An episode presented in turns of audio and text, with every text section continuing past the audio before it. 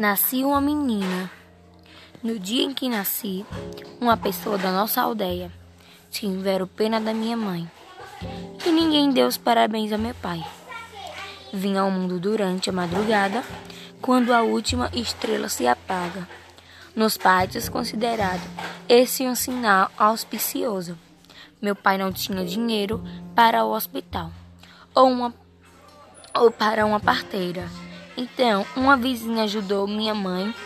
O primeiro bebê de meus pais foi natimorto. Mas eu vim ao mundo chorando e dando pontapés. Nasci menina, nem lugar onde rifles são disparados em comemoração. Há um filho, há um passo que as filhas são escondidas atrás de cortinas, sendo seu papel na vida apenas fazer comida e procriar. Para a maioria dos pátios, o dia em que nasci, uma menina é considerado sóbrio.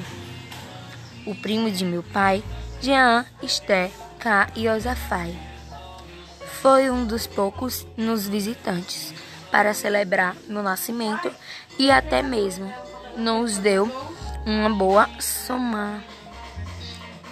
Dinheiro levou uma grande árvore genealógica que remontava até meu trisavô, o que mostrava apenas as linhas de descendências masculina. Meu pai, Zialdi, é diferente de uma linha a partir dos homens pátios. Pegou a árvore e riscou uma linha a partir de seu nome, no formato de um pirulito. Ao fim da linha, escreveu Malala. O primo riu, Antônito, meu pai não se importou, disse que olhou nos meus olhos assim que nasci e se apaixonou. Comentou com as pessoas sem que há algo diferente. Nessa criança também pediu aos amigos para jogar frutas secas, doces e moedas em meu peso algo reservado somente aos meninos.